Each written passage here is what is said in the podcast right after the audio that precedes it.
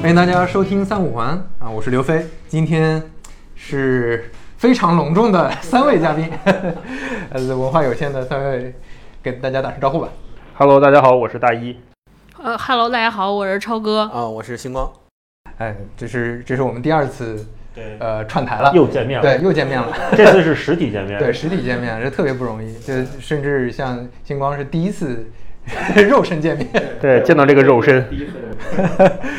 对，然后我我们这次还是聊一聊一个职场的话题。嗯，嗯，我觉得三五环现在是一个职场播客。是吗我每次有职场困惑，我就去你那儿翻标题，我看，嗯，这个能解决我的问题那那解决了吗？没有？ 我就看，哦，原来他也有这个问题啊，那我就放心 了。我我发现现在真的播客共鸣的作用更大，就解决问题的作用，就好像嗯，坦白讲，很多问题他解决不了，是是，尤其职场问题，那职场问题是个人的问题，你你不能说我遇到老板的问题，我怎么解决老板？让老板听播客呗。对，那天我听你前两天有一期聊，你也说到这个观点了，好像是就是问一些具体的建议，其实给不出来，因为你自己每个人面临的复杂性太多了。对，所以我们今天聊的是一个什么职场话题呢？就是关于主业副业的问题。嗯，啊，主主业副业，首先我我们之前在群里就交流过嘛，现在发生了一个很大的一个变化，嗯，就大家的观念的转变。就之前首先对主业大家的认知是非常非常重要的，就它是一个非常固化的一个观念，尤其在我们山东那边，对吧？ 就在我们山东那边，你在体制外全都是临时工，啊，你不考公务员，就首先底线就是你得交社保，嗯，你如果没有社保，你就是个社会闲散人员；但是有了社保，你也是个半闲散人员。盲流你在体制内，你才真的是一个是个工作。对，是个工作，是个正儿正儿八经的工我作。妈现在还这么认为。整个北方好像都是对都是这样的。对对，我北妈京我妈也是，对我对对我妈是也是山东人，不知道我妈会不会听到这一期啊？你一定要在组织内。对，呃，但是现在虽然长辈还是这个观念，但是现在年轻一辈，尤其我们在这个大城市的，像像我这种飘来飘去的，其实都观念都在发生变化。我小时候也是这种观念嘛，就觉得有个固定工作，啊、一直往上爬会比较好。但是现在会觉得，好像好像能自由一点反而更好。对，对我我我个人觉得有这么几个原因啊，就听听听听你们的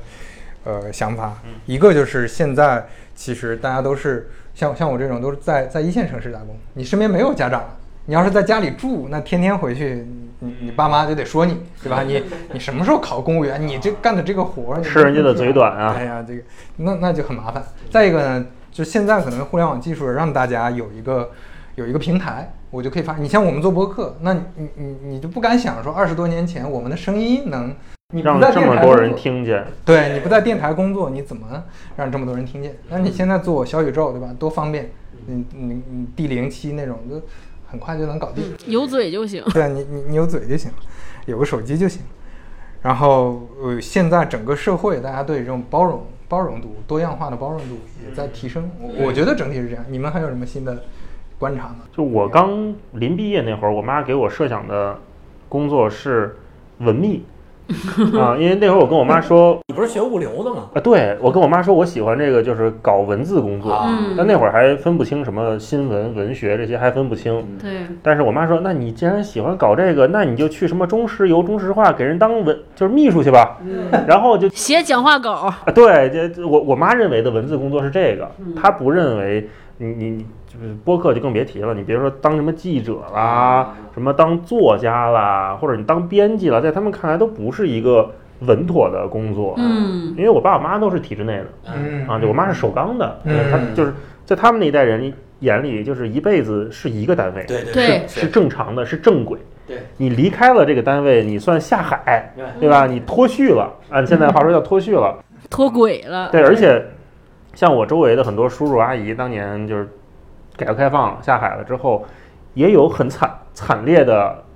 就是败绩，比如嗯，被人骗了、对，啊，然后大家流传的都是。不是不是幸存者偏差，是遭殃者偏差。对对对对，遭倒霉的故事会在这个大院里流传的特别广，对，所以我觉得会让这些在这个安全区里的长辈们都会有一种感觉，就是说，那我的孩子安全第一嘛。对对稳定的追求。哎，对，所以是这样。星光呢？我就我跟大一情况差不多，我之前学工科的嘛，大学的时候，然后我大学毕业的时候就直接回北京，呃，先到设计院参加工作，然后也是画图嘛，所以后来我爸我妈对这份工作相当满意，因为他们觉得就是大国企、大央企，呃，正经体制内。虽然你刚进去的时候是一个，当时我们是有职称的嘛，就是工程师，先是实习工程师，呃，见习工程师，然后是工程师。然后呃高级工程师，然后再往上就是什么就教授级高级工程师这种，一层一层往上爬，你熬年头熬资历那种。然后，但我就想说，那我什么时候我就算嘛，五年以后才可以申请工程师，然后十年以后可能才能申请高级工程师，再干二十年你还就是有机会申请教授级，但还不一定能申请上。然后我就想说，这你这一辈子不就放这儿了吗？当时我的想法是这样，但在我爸我妈那一拨人看来就是你一辈子就该正放常这儿就了。该这样，这这这就是正常的，多好啊！你看这路径多么清晰，你就你就好好踏踏实实干，好好干，肯定就是这条光明大道就在你面前，肯定他们就一直是这个想法。但是后来到我转行的时候就，就很难接受，就我我妈就更难接受，我爸还能接受一些。就是我跟他们说，我说，哎，我不不喜欢这个工作，我的兴趣不在这儿，我想换一个行业去发挥我的兴趣，去发挥我更擅长的那些部分去做努力。然后他们就就不理解，就说你这么好一个工作是吧？又稳又稳定，又有保障，又又有工资拿，然后又离家近，又又这样，就各种因素都加大在一块儿，他们就说你不明白为什么你非得要放弃这个，选那个好像就是身世如飘萍那种感觉，不稳定，随时随地说你这公司我都没听过，是吧？你这干什么的呀？这是是不是骗子公司啊？你会不会被骗啊？就各种各种这个质疑就会来，然后以至于包括后面，你像互联网。跳槽也好还是什么都比较普遍嘛。然后有时候就说我我要跳槽了，或者是我又想跳槽了，一跟他们提这个事儿，就肯定又是一一堆质疑跟问题。啊就是你你明明在这家公司已经干得不错了，我我们也觉得你状态还行，然后我们也知道你在这家公司干什么了，也挺稳定的了，对吧？你为什么又想跳槽？是吧？你是不是一山望着那这山望着那山高，是吧？你你是不是不满不满足还是怎么着？对，就各种这种质疑就会来，所以我爸我妈也是非常典型的这种啊，嗯，超哥呢？我我爸我妈更是，我爸我妈认为只有两种单位，一种是国家的单位，剩下都不是正经单位。对对，然后就是他们的理论就是怎么衡量这个正经单位，就是我妈经常说我，就是说说她自己说，你看我跟你爸现在不上班了，退休国家还养着我们，拿这么多钱啊说你们上那些班儿，这他认为，比如说我们知道的阿里啊、华为这些大公司，在他们眼里都不值得一提。都是那种很危险的啊，尤其是看到那新闻说这个公司三十五岁之后就找不着工作了，我妈就特别焦虑。有我爸更逗，我爸认为我现在比如说创业也好，干什么也好，我爸经常在家里敲打我，就是说不要干那些违法乱纪的事情。对，就说年轻人不要不挣钱不要紧，但不要走那些歪道。啊然后就经常在我们家那个群里边就发又有什么人落马了，又有什么人坏了。对，然后尤其有段时间我们不是老在家里打电话聊融资的事儿，我爸就特别警惕，就是他认为融资可能都是跟诈骗什么有关系，就是我就是派我，因为我爸不会直接跟我说，就派我妈来，就问我说你们这融资。怎么什么回事儿？就感觉就是要诈骗骗人靠谱吗，啊以为他们就是分不清融资和集资这个事儿，以为是非法集资。一般是在法制版里面， 能看到这几个词，对， 对对对，反正我爸，因为他可能是政府领政府的嘛，他就可能见到很多这些做这些做生意的打擦边球，所以他就经常警告我，就是反正就是经常那意思就是说你成不成不要紧，但不要让我们去那边去看你，就 大啊概是这意思。话里有话，对，后来我就想起来，我一开始特别不平衡，后来我就想起来，我刚毕业的时候去杨澜访谈录，就当时采访巩俐，然后巩俐也是山东人嘛，巩俐她妈也是说说你看你现在得存钱啊，你这老了怎么办？我在心想，哇，巩俐挣那么多钱，这辈子都都花不完。都花不完，怎么他妈还还觉得他不稳妥？后来我就放心了，我说连巩俐他妈都有这种担心，别说我妈了，我就和自己和解啊了。对，对，你你说到这个，我就想起来有有一个我不能说他名字啊，就是自媒体的大 V 朋友，就特别大 了，他已经大到就是可能就几百万粉，然后年入就个人 产值上亿的那种。他爸妈是山东公务员，就觉得你这个就就是瞧不上，就觉得嗯嗯你干嘛不去外企嗯做一个文那个秘对啊，就做一个 对做一个文秘，你做个文秘都都都有面子，你就做个这个文化贩子，他就会觉得这个是文化贩子，你就做一些不正经的一些行当，你赚钱多有啥用？你你没有社会地位，对对吧？你你没有社会地位，你回老家这种观念感 觉我我做这行，我刚毕业的时候是做一开始做传媒媒体，我妈大家还能知道，尤其是比如说去杨澜访谈录比较著名的公司，大家还能知道能看说到这杨个节澜目。对，看上名人了，后来就做无论是做自媒体，包括我的主业其实是公关，大家一说公关小姐，你知道吗？就对这个行有误差，啊而且啊你无法用大家就是在小城市里听得懂的语言向大家明白这是个什么你回事打儿不。破这种偏见。对我只能跟大家说，我是干广告行业的，或者是做宣传的。做宣传，他们就觉得，哎，那你应该去宣传部啊。清华毕业的，能能能走就走走那条路，写公文嗯啊对对对对对对，是。对，就在他们爸妈那一辈儿的人看来，好像这几种工种，他们都不太理解新兴的这些行业里面，尤其像互联网这种工种都是干嘛的。对对每次问就是说，你们公司首先是你们公司是干嘛？如果公说不明白如果公司大，他可能还清楚。比如说我爸妈用拼多多，那拼多多是干嘛？可以买东西，他们知道说嗯，比如说你在拼多多干，那他们起码知道拼多多这家公司是干嘛是卖东西的啊嗯。但是呢，具体而言，你在这家公司里具体干什么岗位，他们不明白，你解释不清运楚营。你要对你要跟他们讲说，你如如果我是就是编程的，搞技术写代码的，可能还能明白。但你要说我做产品的，我做运营的，对你知道经理对这啥叫产品，或者叫啥叫运营，就是就就不明白，说不清楚。 我工作第一年，我回家告诉父老乡亲，说我做产品经理，他们都都不知道该怎么回答，就说首先你刚毕业一年，你为什么能做经理？就然后他们就会觉得你，呃他们当就就有有一部分会觉得你被骗了，另一部分呢就会觉得这个公司可能不是个正经公司。对就你毕业一年的都能当经理，这得是个多差的公司！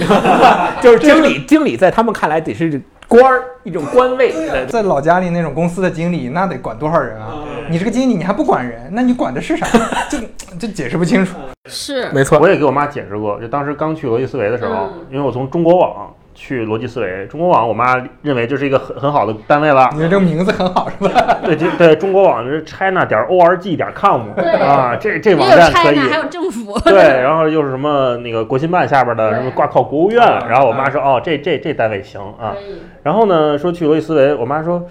你这公司有网站吗？你把网站给我看看，怎么你们公司连个座机号都没有啊？ 啊对，我说我们公司有一个公众号，没有座机号。对对对然后然后我妈就去搜，说逻辑思维，呃百度搜逻辑思维，结果看出一个就是很简单那种官网，一个招聘网站，我妈就担心了，说哎呦这行不行啊？直到什么时候转变了呢？就是搞跨年演讲，啊，上卫视了。啊，在电视上看见我了。妈突然在深圳卫视上看到了哦，贵司老板嗯啊、在上演讲上上电视了嗯，那说明这个单位还行。啊对对，他需要一个那个锚点来锚定他的认知。，对对，就是他电视是一个锚点，嗯然后经理是一个锚点对，然后稳定是一个锚点。对但，是退休恰恰工资是一个锚点， 对，但是恰恰我们发现，就是我们离开这些公司的原因都不是这些，就跟父母看中的都不是一个东西。对， 我去逻辑思维的时候也是，我我为了我想到了这个问题，我就说我怎么解释我到底去了一家什么公司，从事什么工作，没法解释啊，而且没法解释说我这公司到底是干嘛的，老板是干啥的，也没法解释。后来我就找了一那个时候有好多杂志采访老板嘛，然后就找了一本采访老板的杂志，还专门找一个就是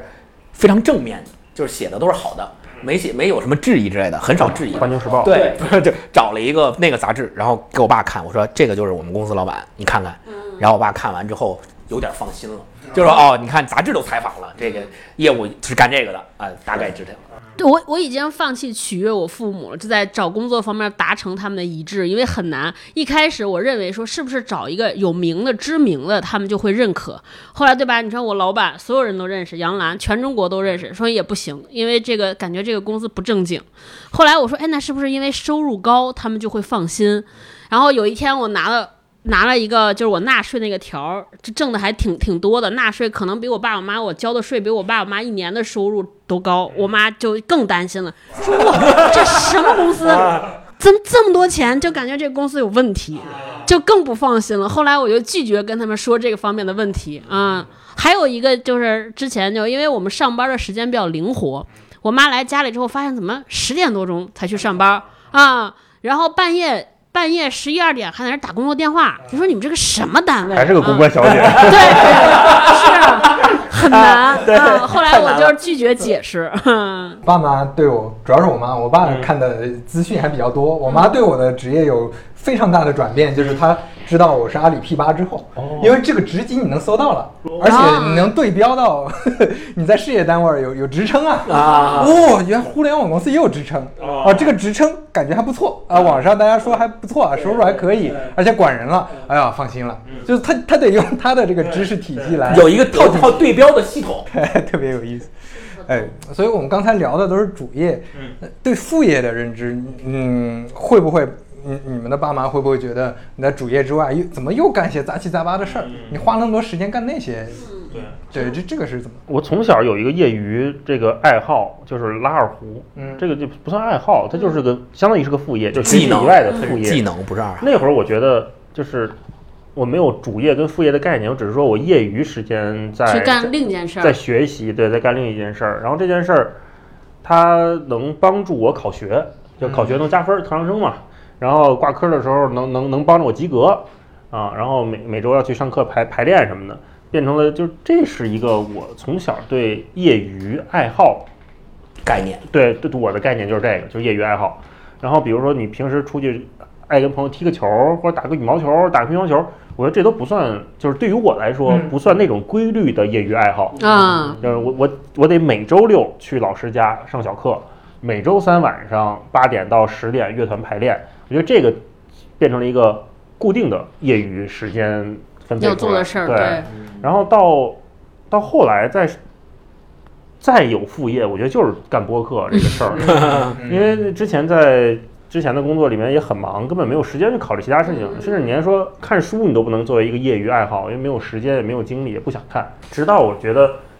呃，你主业以外的事情开始有一些收入了，才敢称得上是一份儿副业嗯，嗯，啊、这这事儿我也没太想明白，我想听听你们是怎么看的。嗯，我对于副业这个事儿，我我就想起来我妈以前总是跟我说的一件事，从上学期间就跟我说一句话，就是说我不务正业。嗯 上学的时候说不务正业的意思就是你不好好学习，因为嗯学生的正业就是学习嘛，是是对吧？然后那你不好好学习的意思就是啥呢？你看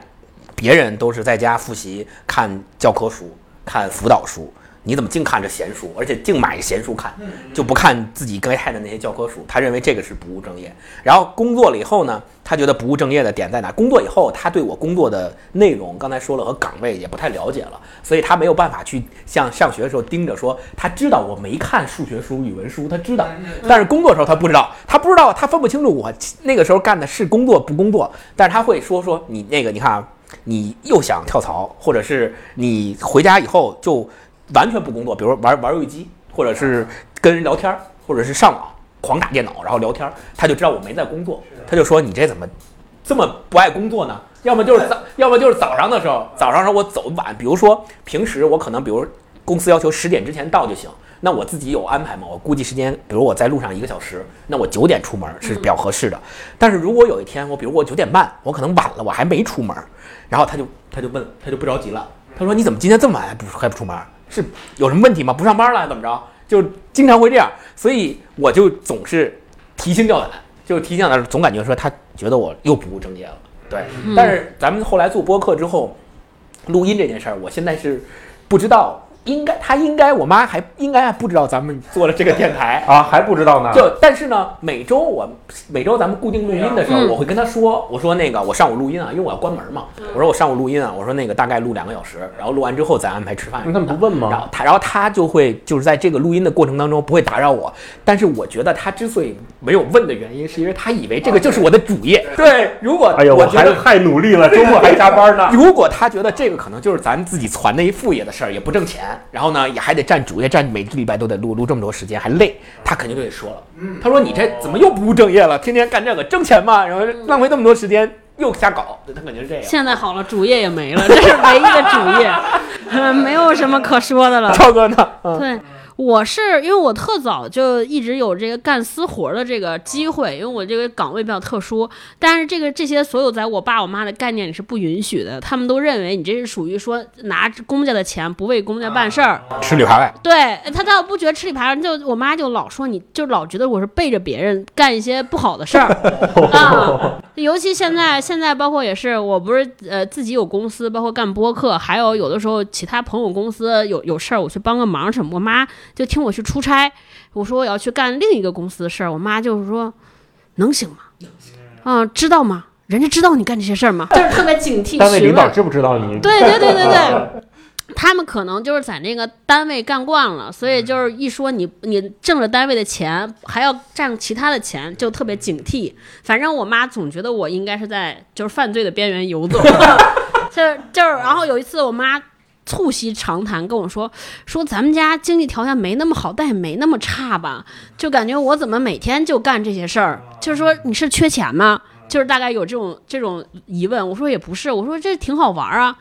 然后他就说那就就反正就是问我有没有月薪啊，然后各种敲打我，特别超哥逗。说这个，我想起来，之前跳槽，然后还有之前那个工作没不休没有没有工作休息那段时间的时候，我妈就经常会问我，因为我不是现在房还房贷嘛，每周我自己嗯还，然后我妈老叮嘱我说，你要是没钱了，你一定得跟我们说啊，你别你别自己扛着，你要没钱还房贷，我们有。 然后就老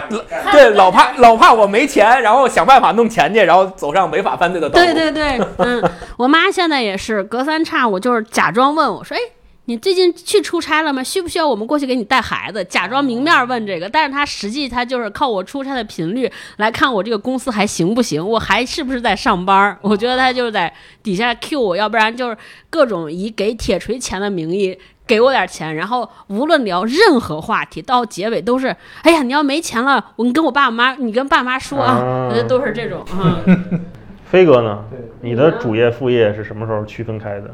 对我我的副业是我之前在在网上稍稍微有点名气，还写了那本对第一本书写，书嗯对之后开始有一些人找我，就我我是完全被动的状态，我那个时候是什么都不懂，但是他们说，哎，你能不能那个帮我解决一下问题啊？对，有的是讲课，嗯有的是做做呃做一些咨询等等，这这种这种副业，那这种副业基本上。我我那个时候没有把它当成，我也跟超哥一样，就觉得好玩儿有意思。对哎，他做的这个产品挺有意思，我参与进去帮帮忙或者怎么样。但后来我会觉得，这个当你 有了一定一定小有名气之后，你做太多其实影响不大好，就别人会觉得哦，你怎么整天在外面搞搞这些东西？对。公司的人会觉得公司的人，公司的啊人，对你身边同事，就可能不太了解，了解你的，你老板什么的，对你反而还好比较放。但是心对隔壁部门的，他们觉闲得言碎语。对隔壁部门的觉得，哎，那个那个人就在外面讲东西，这个是最显著的，还不是别的。之前在公司里的时候，我就几乎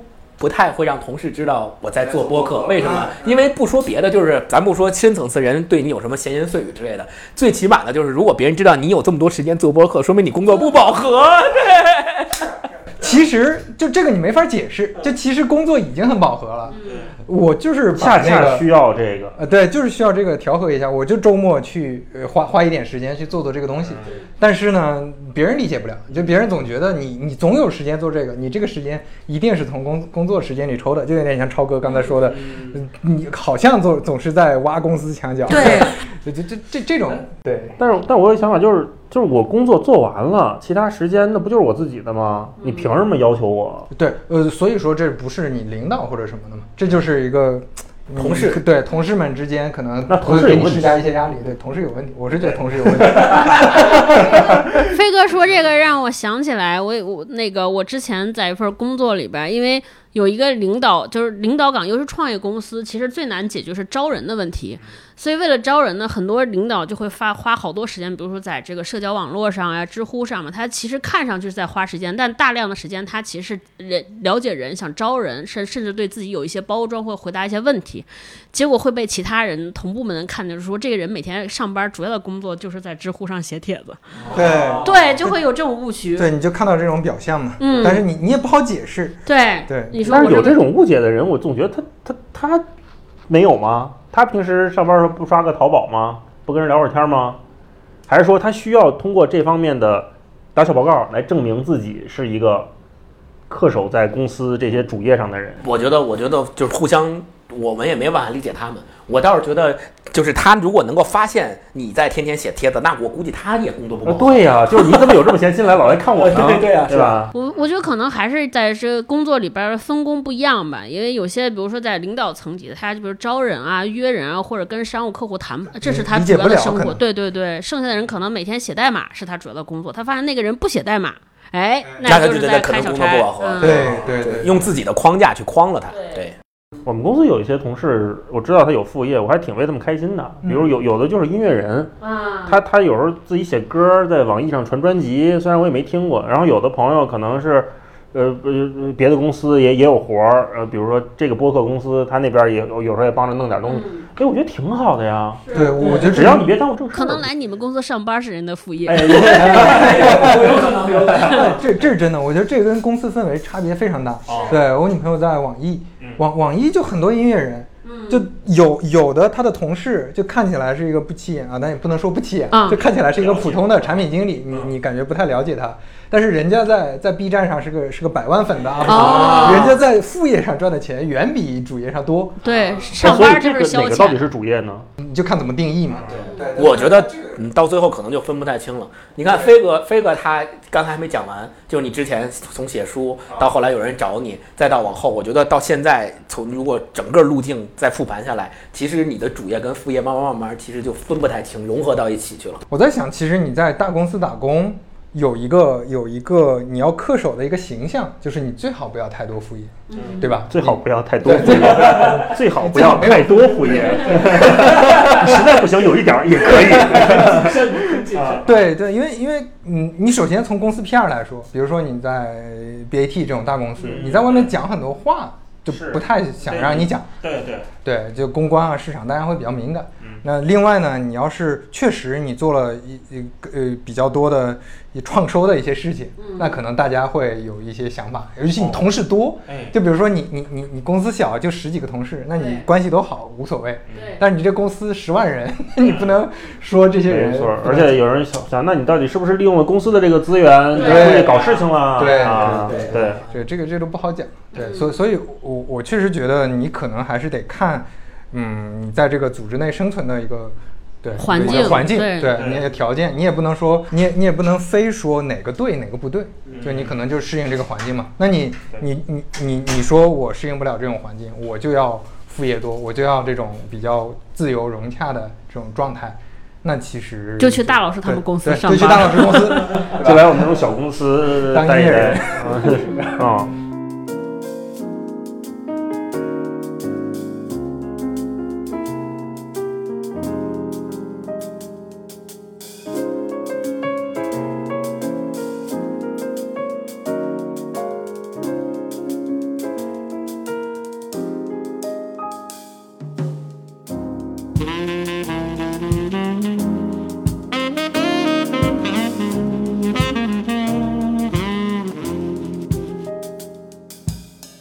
那那我这边准备了一些问问题，那咱咱们就聊一聊主业副业，咱们认知是什么样的？嗯，第一个问题是这样的，啊就我们先聊主业，如果给你的主业打分儿，你会怎么打？就有两个维度，一个维度是你是不是擅长，是不是熟练，你的擅长熟练度一到十分儿，还有一个是你的工作兴奋度，你是不是觉得很有成就感，是不是觉得做这个事儿很开心，嗯也是一到十分。嗯，那这个这个你们会怎么打？就打老师。第一个是擅长程度，对，擅长程度，我觉得我应该打一个九分儿。嗯嗯，然后喜欢程度七分儿吧，嗯，差不就多。及格。对，及格上高一点点。嗯，因为我觉得擅长是因为这个公司一直在做内容，嗯那做内容这件事情，我觉得做播客、做文化有限，是是是有反哺到我工作里面的很多技能的，因为我的很多训练其实是在通过我们私下录播客的时候训练出来的，剪辑也好，表达也好，跟别人的沟通也好，嗯，然后这。也让我认识了好多朋友，比如说认识飞哥，然后认识很多播客圈的朋友，包括认识很多平台的朋友。嗯这个反倒是会促进我在工作上面的有一些合作。嗯嗯，比如说我跟这个平台的朋友还挺熟的，经常会聊一聊。那嗯这边有什么项目，大家一块儿一块儿聊聊合作的，可能就比我是一个普通的编辑去 pitch 人家，说啊容易说，对我拿一方案我去投你，然后你们比价，这样会会容易很多。嗯然后会甚至有的时候，可能这个平台方的对接的同事就是听我们节目的人，嗯，他甚至对我们有一些了解了，然后大概熟悉你这个人是什么样的，这时候事情就更好办了。对包括我第一次跟飞哥联系上的时候也是，就是双方都听过对方的节目，对只是说一直没有联系上，然后通过微信，就是通过微博私信了一下，然后问问一个问题，然后很快这个社交局面就打开了。对，对我觉得这个可能是我比较幸运，我这个副业跟主业它结合差的的没点有，那么远。哎，它还它蛮多的，嗯所以导致我通过副业让我越来越擅长我的主业，然后主业我觉得倒没有反哺到任何副业上的东西，我觉得是我通过副业在给主业做输出，嗯，哦嗯，这是一点。然后你说，然后后面是喜欢程度嘛？嗯对，喜欢程度我给七分，是因为整个就是对知识付费的这个事情，我一直是持保留态度的，嗯，并没有太看好。那喜欢的程度是因为看理想现在有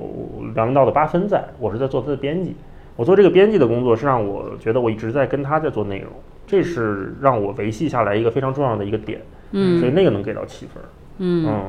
星光呢？嗯，如果说擅长的话，我可能给八点五分吧，因为其实，在互联网行业一直也是跟内容有关的，但是比较偏运营这块的工作。但是现在其实互联网各个公司，不管是大小公司，它运营上面这个事儿呢，也是分的比较细了。现在各个行业，比如有管增长的，有做这个用户的，然后用户还分 C 端、B 端什么的，就用分的特别细，所以还包括公司的业务不一样，有的做电商，有的做平台，有的做社区，都有做社交都不一样，所以就是也不也不可能说，嗯，所有的这个这个行就就工作和岗位都能够。比较熟悉，只能说在我做过的跟内容偏内容相关的、偏用户相关的这些运营的工作上，可能有一些经验吧，所以给八点五分。然后从喜欢程度上来说，大一给了你给了七点五是吧？嗯七分，啊七 分七分是吧？那我那我只能给六点五分。我以为你给零分呢，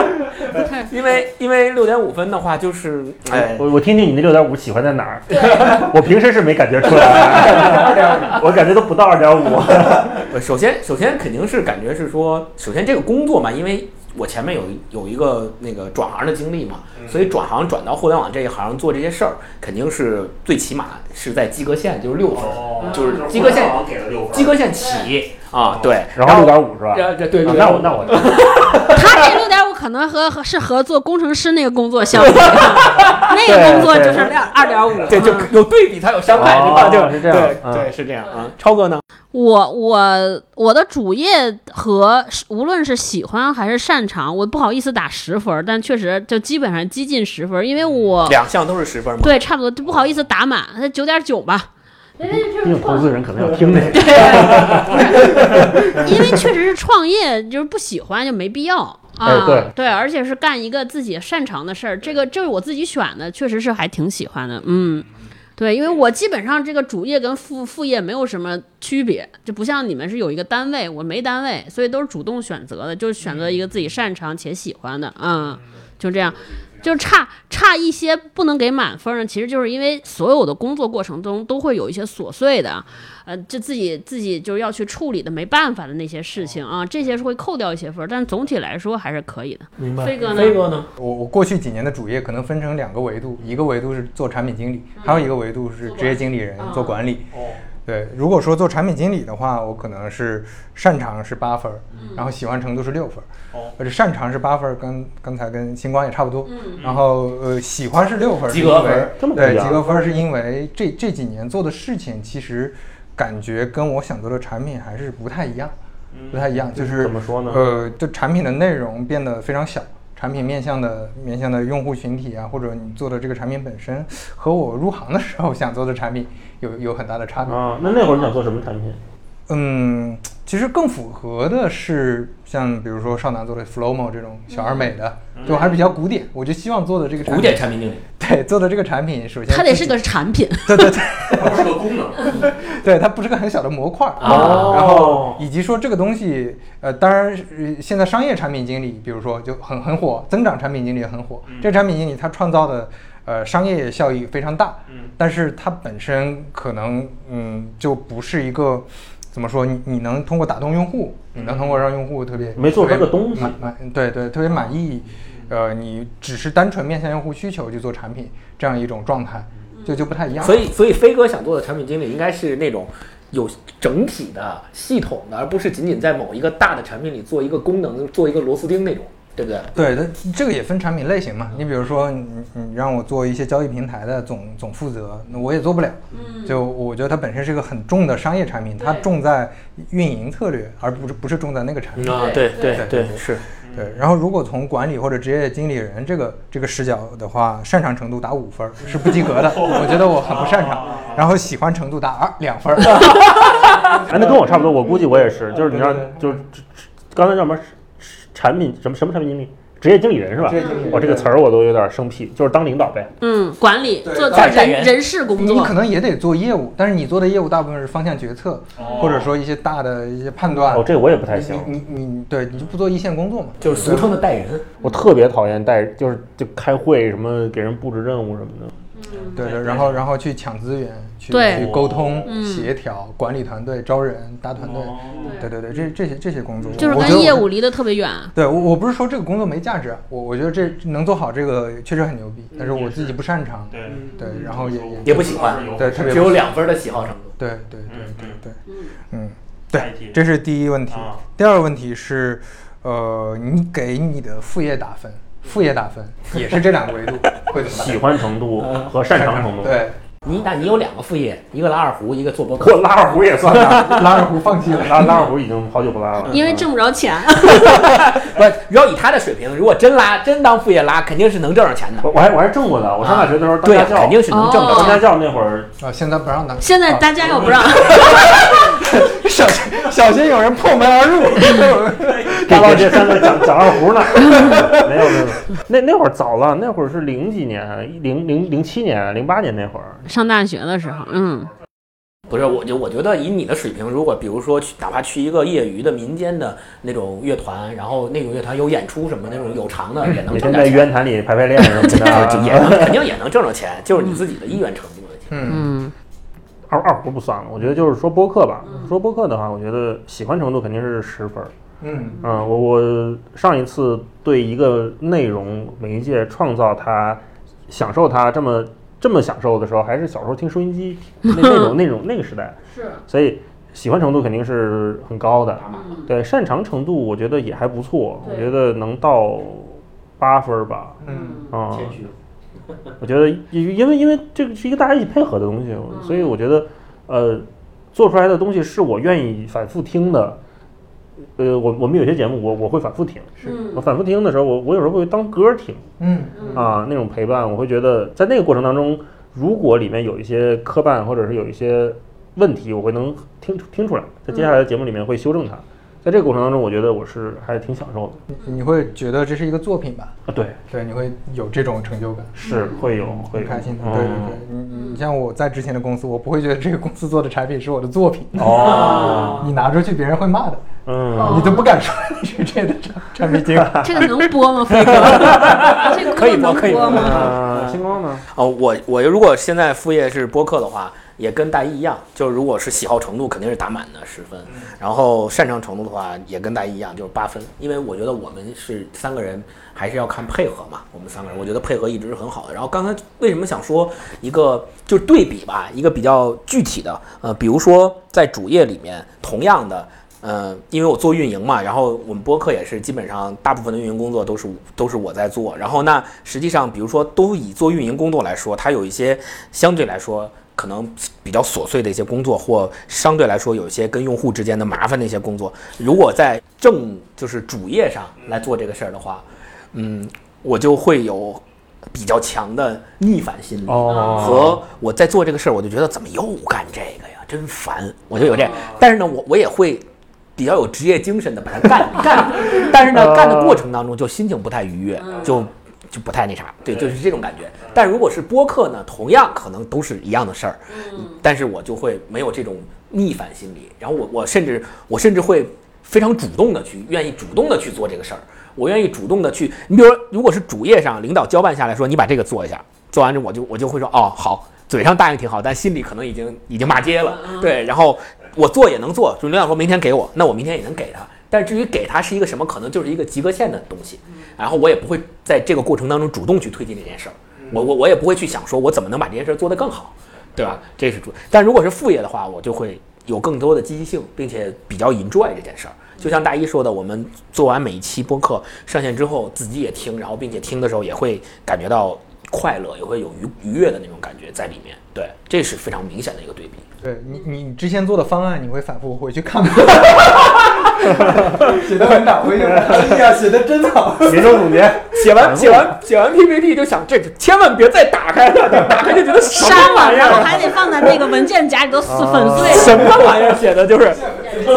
就就就没法看啊。超哥呢？我做副业还真是，我觉得我擅长程度算七分儿吧，喜欢程度还可以八九分儿，因为我自己选择，我觉得这是跟我选择做副业的那个有关系。我自己选择做副业，一般都会选择那些自己不太擅长、想试一试的，把它做成副业啊、啊，你不你觉得你不擅长播客吗？对我，因为我其实之前跟你们俩相比，我很少听播客。啊，我对播客也不是很了解，我主要最不擅长是看书， 你知道吗？对 对，所以所以就是包括那个讲的过程中，我觉得我们三个应该是表达口品我最多，我自己讲我那节目都不想听我自己说话啊，最费劲啊，我觉得我可能擅长程度不是很多，但是还行，因为就是有一挑战，算是逼着自己有一目标。我觉得我如果我要做副业的话，没有这个目标逼着我，肯定早就放弃了。我就就我老说这节目，我们这播客如果是我一个人做，第一期就是最后一期， 不可能再持续了。对，太容易放弃了。飞哥，你呢？嗯，就说我主要的副业， 因为我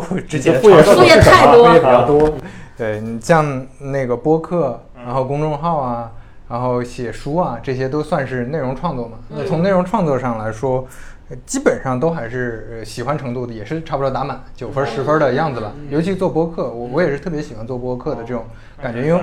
对，因为因为这种感觉是。就就就像刚才大老师说的，我会反复回去听，因为这个对我来说也有帮助，而且我我很愿意说，呃，这个话题对谁有一些帮助，我会转给他。我转给他的时候，我会比较自豪， 对吧？我会也不一定特别自豪，但是你至少啊 会有一哦敢说这是我做的对东西敢，说，你敢说，这这都已经是个对比较对重很大的门槛了。有价值感，对对，包包括写的书，当然书我自己会没有那么满意，因为写写写书的时候很多内容可能的限于当时自己的认知知识水平会差一些，但是你会发现你的书还是能帮到某些人。对，你不可能帮到所有人嘛，就有有很多经验的，他看你的书也说说不到什么帮助，但是他帮助很多入行的产品经理啊，学到了一些东西。那我觉得这个也很满足，也很满足。对，所以我觉得内容创作对我来说就是就是这样。另另外一个收益，就刚大老师也说了，能认识很多朋友，对吧？能能够打打开一个局面，社交局面。我刚才学了一个词儿，大老师也是黑话制造机，哎你可以去阿里。可以可以，活不过一周，我不是又会说金句，对，然后又又制造词儿，嗯特就是厉不写害。周报， 一个月被开了。别人对你的认知，如果是通过这个，就比如说通过你的这些谈吐，通过你的表达内容，通过你的这个状呃语言状态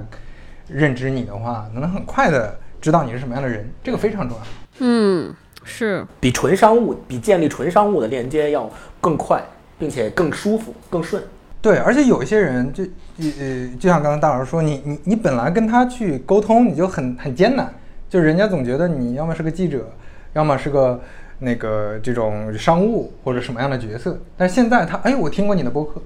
我我就愿意跟你聊一聊，愿意，对对对，这愿意跟你聊聊，先对对对，这这种这种这嗯种基础的信任在，对这种基础的信任还是挺挺不一样的。我我也是，我是做，因为我平平时就是负责市场和销售，很多要也也要和很多平台的 QL 沟通。自从有了播客之后，高大高低我也是一个做内容的人，所以就是。就是你不是一个纯品牌的商商务的身份和他聊会比较方便啊。你看，第一我也有内容，你可以听听，然后那这样我对于内容的理解，这个话说出来，可能对方也比较信服啊。他觉得哦你也做内容，那你也能跟我感同身受，你对于内容的判断可能也是有有有影响力的，也在的，他会珍视你的这个建议，不然你就是一品牌商务，它很多现在尤其就是做内容的和商务和品牌的广告信息之间，天然有一些人认为它是有矛盾和冲突的，他就认为。你甲方爸爸瞎给我下 brief，你也不懂我这个，你给我瞎说。但是，但是当你是一个做内容的人身份告诉他时候，你跟他说啊，你看我做商务时候也我做内容也会遇到这些问题，所以我建议你怎么怎么做，他就觉得哦，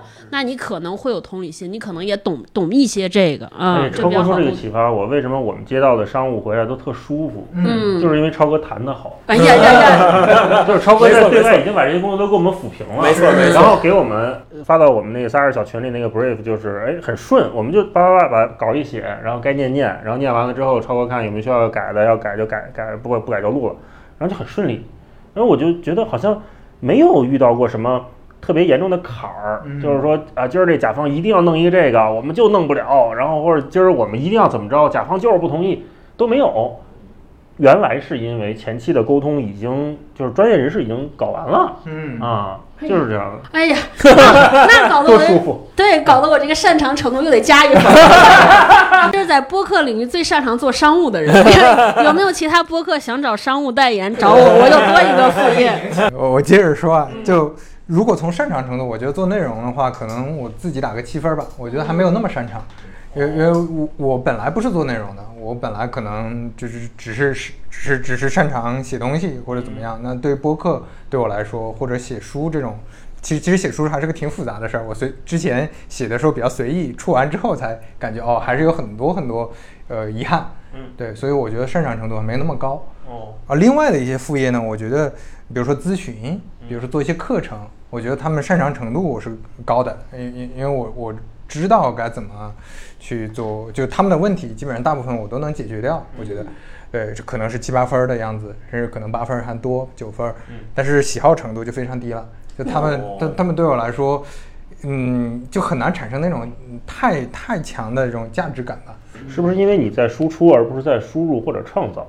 对对对，你你不是在创造，你是在就是嗯，简单说是吃老本嘛。就比如说我可能会去一些呃网约车平台去做一些咨询，我就把第一的经验，我理解的经验分享一下，那就完了。但是这个东西其实说白了，你还是吃了平台的红利，这个不是你自己的创造。哦，对你的创造可能是你表达能力比别人稍微强一点，但是这个这个我觉得它不是一个不是那个本质。对，不是那个而且做咨询，我有的时候也去给其他一些品牌品牌做一些事情，我会发现，就是他那个和自己做一件事的那个兴奋感不一样。因为大多数可能我们去，我估计飞哥是不是也有这个？你去了之后，听他说完问题，你大概就知道自己根本解决不了这个问题。是是，你解决不了。然后他说：“那你们是怎么做的？”你只能把自己做的告诉他，但是潜台词就是，反正你们也做不了。 对，对对对，很很多问题就是，嗯，你比如说之前确实有一些有一些创业小项目，那那种项目我都不太敢接的，我只是去聊一聊，我就觉对得我这个咨询的单子还是算了。嗯，就是这这些有一些老板他是认为说，嗯，我的项目成功，只要做一个好 APP 就行。哦就你给我把页面设计好，我这个事儿就自然就成了。但是它其实要做一个平台，你这个平台要有供给，你要做投放，你要做增嗯长，这所有东西他都不懂，他就以为说我只要做个 APP 上传到各个应用商店，完事儿。就成了。对，这那那这种就是属于无解的嘛。对你你要从头跟他讲 互联网产品是个怎么回事儿，对这个这这个就没没有意义。是是是，哎，我在这儿突然想插一个问题，我请教一下你们三位，你们心中认为擅长做内容，就是怎么样到什么程度，他算是擅长做内容？你们觉得？我可以好问替题大老师替回答这个问题，就是梁 文梁，就是梁 文梁文，就是梁文道那样的，就是擅长做内容是吧？擅长嗯，就到什么程度，你们就是大家可以说他擅长做内容。我其实特别想问这个问题，我觉得如果一个人能驾驭不同的媒介，产生同样质量稳定的内容，我觉得他算擅长做内容。啊，就比是如说因他为在他微博、公众号什么都可以做得对很好，，就是或者比如说他又可以做播客，然后他短视频又做得特别好，嗯然后比如接下来可能小红书起来了，他做小红书又做特好，嗯，我就会觉得这个人有点东西，他不是靠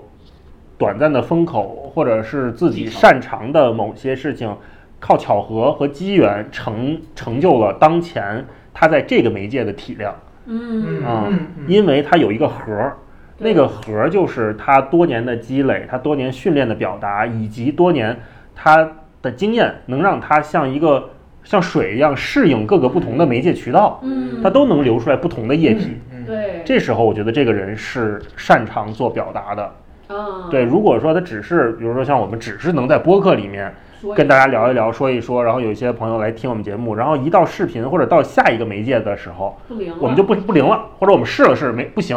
不管是意愿也好，能力也好，或者是我们的精力也好，都不足以的话，那只能说明你你只是擅长做播客，不是说明你擅长做内容。嗯我是这么理解，我不知道你们是怎么想。嗯，是我我我特别赞同这个，而且想补充一个点，嗯就刚才大老师说的是不同的媒介，我想说不同的题材或者不同的类型，啊，就这个这种跨哎跨有道理跨领域的这种创作，如果你都能做成的话，那就是证明你确实像刚才说的和是在的。嗯就就我特别想举一个例子，就是呃，朱一蛋团队那个张策，嗯，朱一蛋团队的编剧张策，就在在张策出走的时候，很多人觉得，哎，那个朱一旦的成功是因为有一个这个老板形象 IP 你打到了一个很很重要的点，就是炫富这个点，而且他这个炫富又带着隐隐的各种黑色幽默、各种有意思的一些桥段，然后再加上朱一旦这个形象，大家觉得可能这是一个偶然现象。嗯，但是你你会发现张策现在出来做完全不同的题材，你你们都没看过是吧？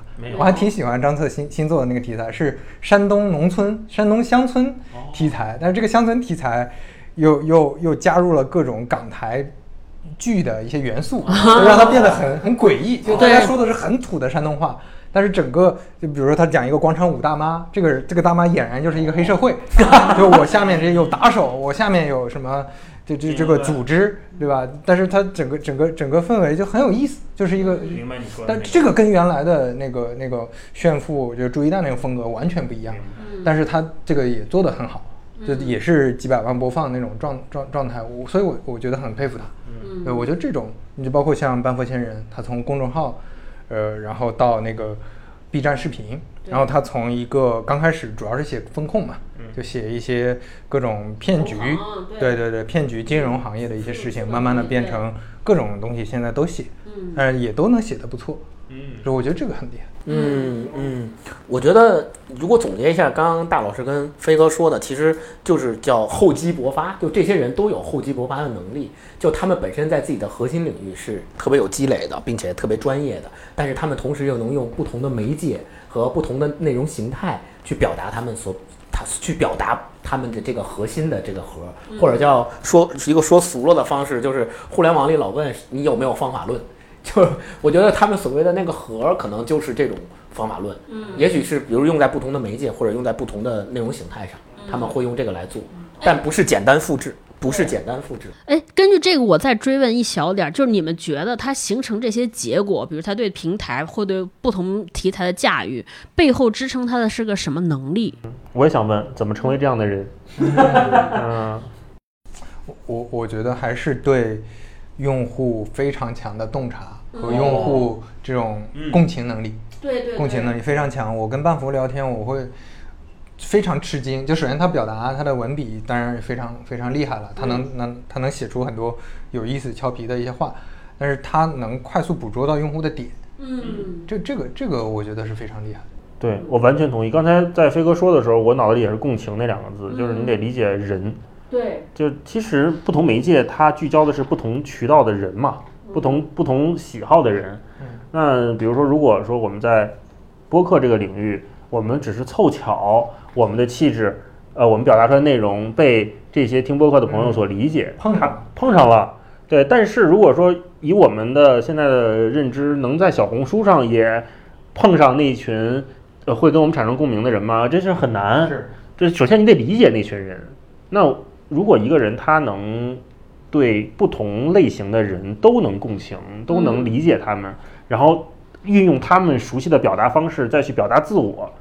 这个这事儿就成了。对那这需要什么？我觉得这需要阅历，对然后这需要眼界，然后这需要长时间的积累，认知，对，然后还有训练，嗯就是咱们上次跟教主聊那个有效场次，对就我觉得，如果比如说像飞哥也是录播课录这么多期，每一次跟不同的人对谈，你肯定知道有的时候聊的天儿起来了，那个节奏对；有的时候就聊荡了，或者有的时候话接不下去了。对然后我我们三个也是，就是录节目的时候，有的时候我们觉得这集录的，哎，仨人都都有好多想说的，但一看哎呦一个半小时了。有的时候觉得我靠，这呃这说了这么半天都不知道该说什么了，一看哎呦四十分钟，啊这样也也有。那我觉得在这种不同的训练的时候，那比如说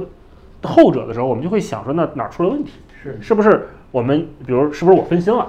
或者是不是呃星光没准备好，或者是不是超哥那边想着孩子的事儿呢？都有可能。嗯，那在接下来的过程里面，我们就会调整这个状态。那比如超哥以前铁锤赛的时候，有时候确实会打断，嗯那录的时候就把铁锤支走了，就让勾儿总带着出去玩去了对啊。那这确实是会有这样。那在这样不断的训练当中，可能我们变得慢慢的会擅长一点在播客这个场域里面的表达嗯嗯啊。那那那换到别的那个还得练，还是得练。嗯除了变这个，我我还想提一个，就是我觉得还有一点，就是刚刚你们说的是跟各个不同用户群体或在不同的平台上面，针对不同的用户需求会有不同的共情和表达。那我觉得其实更重要的，或者说跟它一样重要的是有一个还是得有一个不变的东西，因为其实不管你怎么共情，你怎么样去改变你的表达形态和表达方式，你要表达的一定都是自我，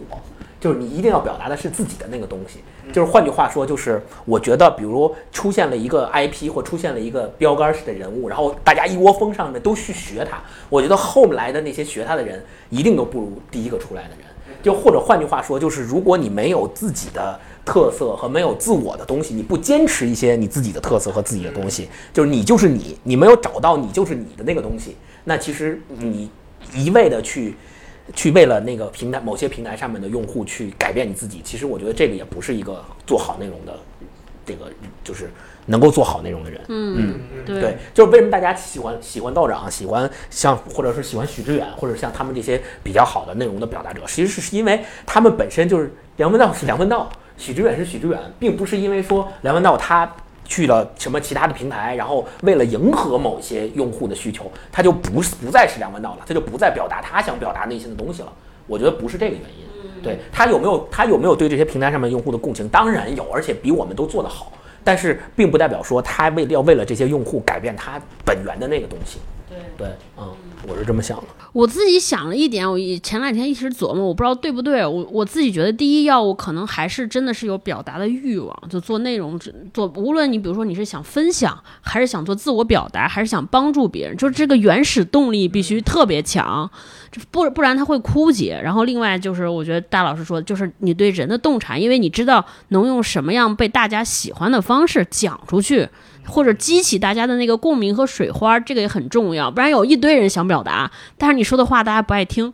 或者很讨厌，是，对，也也不行，嗯，我觉得被喜欢是一个结果，很对多人现在直接追求那个被喜欢，会有点动作变形。没错，有时候被喜欢就变成了刻意讨好，嗯，呃，或者媚俗。对，但如果说换一个角度讲，呃，我只是想通过不同渠道来释放我对这个世界的善意，或者是释放一些温柔美好的东西，它不是虚假的正能量，而是真的对人的关怀。嗯嗯，我觉得如果那个核儿是比较确定的时候，大家能感受到你这个人是友善的，你这个人是不轻易冒犯别人的，啊，你是在温柔的表达你自己想说的观点，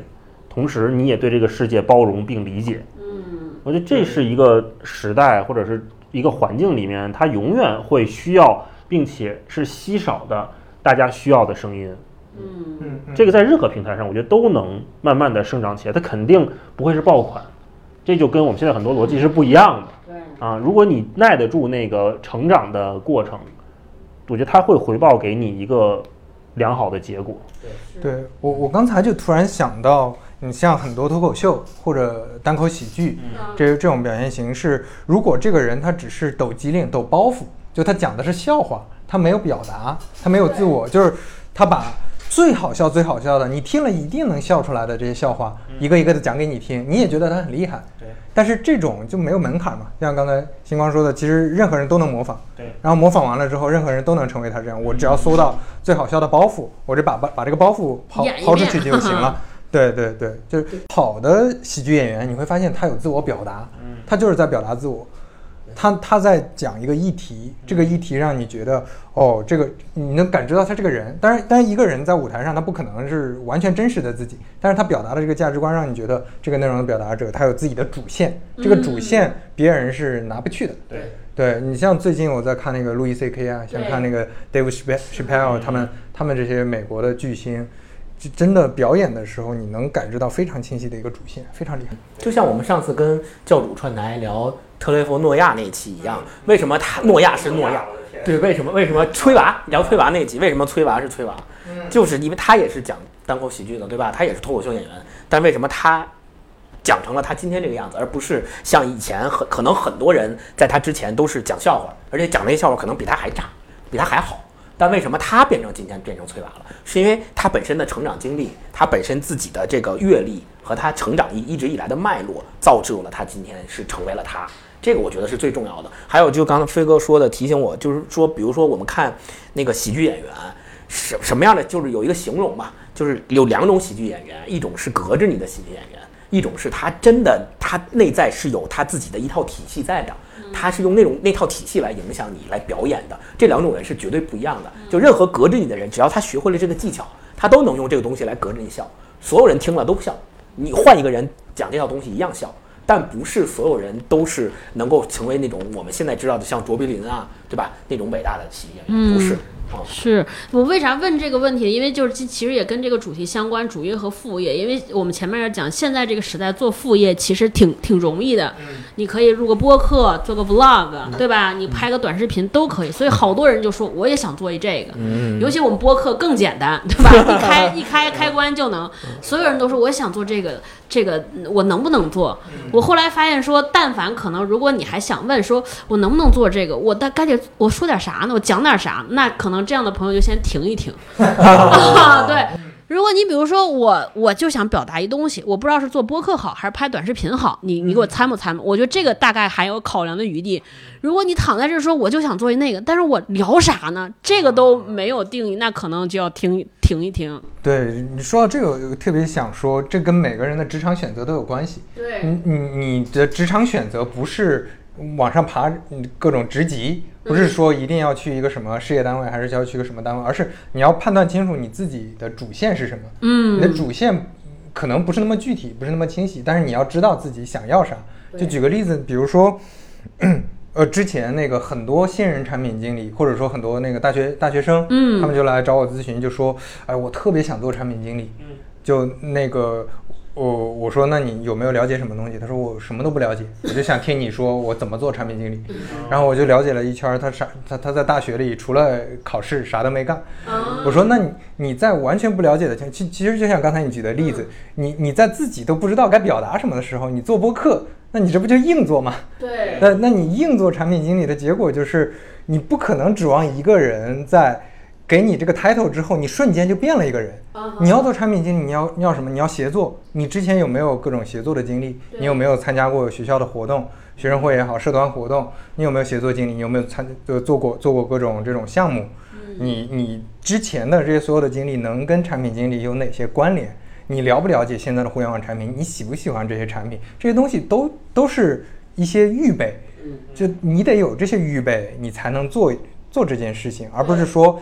嗯，你你你你，如果是就像刚才举的例子，你如果是完全用户导向，就完全市场导向，市场需要什么我就做什么，你很容易迷失的。你之前也没有积累，你可能赶上了一个风口，这两年比较好，但是第三年的时候你发现就没了。对你自己没有主线了，你再去追追热点、追风口的时候，你发现追不上了，因为之前就是运气好。啊，明白。对，但是你反而你积累了很多年，你一直在自己的主线里，等机等机缘来的时候，你一定是抓的最好的那个人。没错，完全没错同意是的，我以前有一段时间焦虑，就是不知道自己擅长什么和应可以干什么，应该干什么，呃完全处于刚才飞哥介绍那种那种那个年轻人刚才找你问产品经理那个状态。嗯，但是后来就是通过，也真的是通过做播客这件事情，强迫我们每周看本书啊，看个电影啊，然后提炼东西出来聊，我才发现原来我还能这样。很擅长。嗯，对我原来还能慢慢的积累出来一个，比如同事跟我聊过什么，我可能能比较快的给他一个回应，嗯，然后出来了一个策划，因为我平时很爱听播客，有有一个 brief 下来了，那我大概知道做成什么样是最适合这个内容的，最适合这个需求的。嗯嗯、那有时候我们同事还说你怎么就是这么快？嗯我说那可能真的就是因为我平时关注这方面东西比较多。嗯、那那我弄完了我就下班了，我就走了，我就就遛弯儿去了，你也你也不能找我。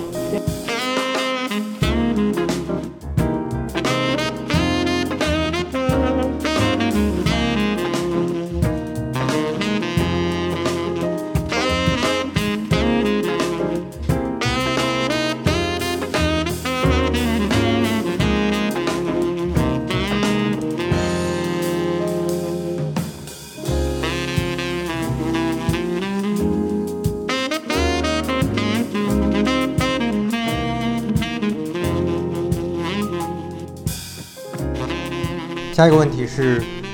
呃，我们刚才聊了主业和副业啊，那如果副业收入比主业高的话，你会辞掉主业，让副业转正吗？可能暂时不会，因为